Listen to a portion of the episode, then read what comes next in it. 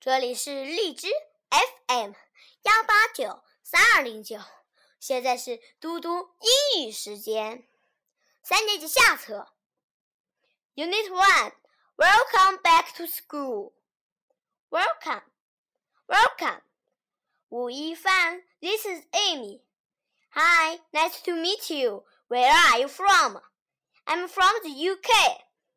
Welcome back. Nice to see you again. Nice to see you too. Let's talk. Boys and girls, we have two new friends today.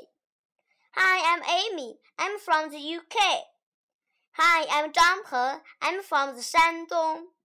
Welcome. Let's learn. Hi, I'm Amy. I'm from the UK. UK, UK. Canada, Canada.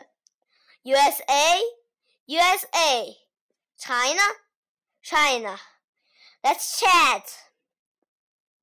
We are friends. We like to play. We are friends. We like to play. A boy from Canada, a girl from the UK, friends from China and USA. 今天的英语时间就到这里，我们明天再见。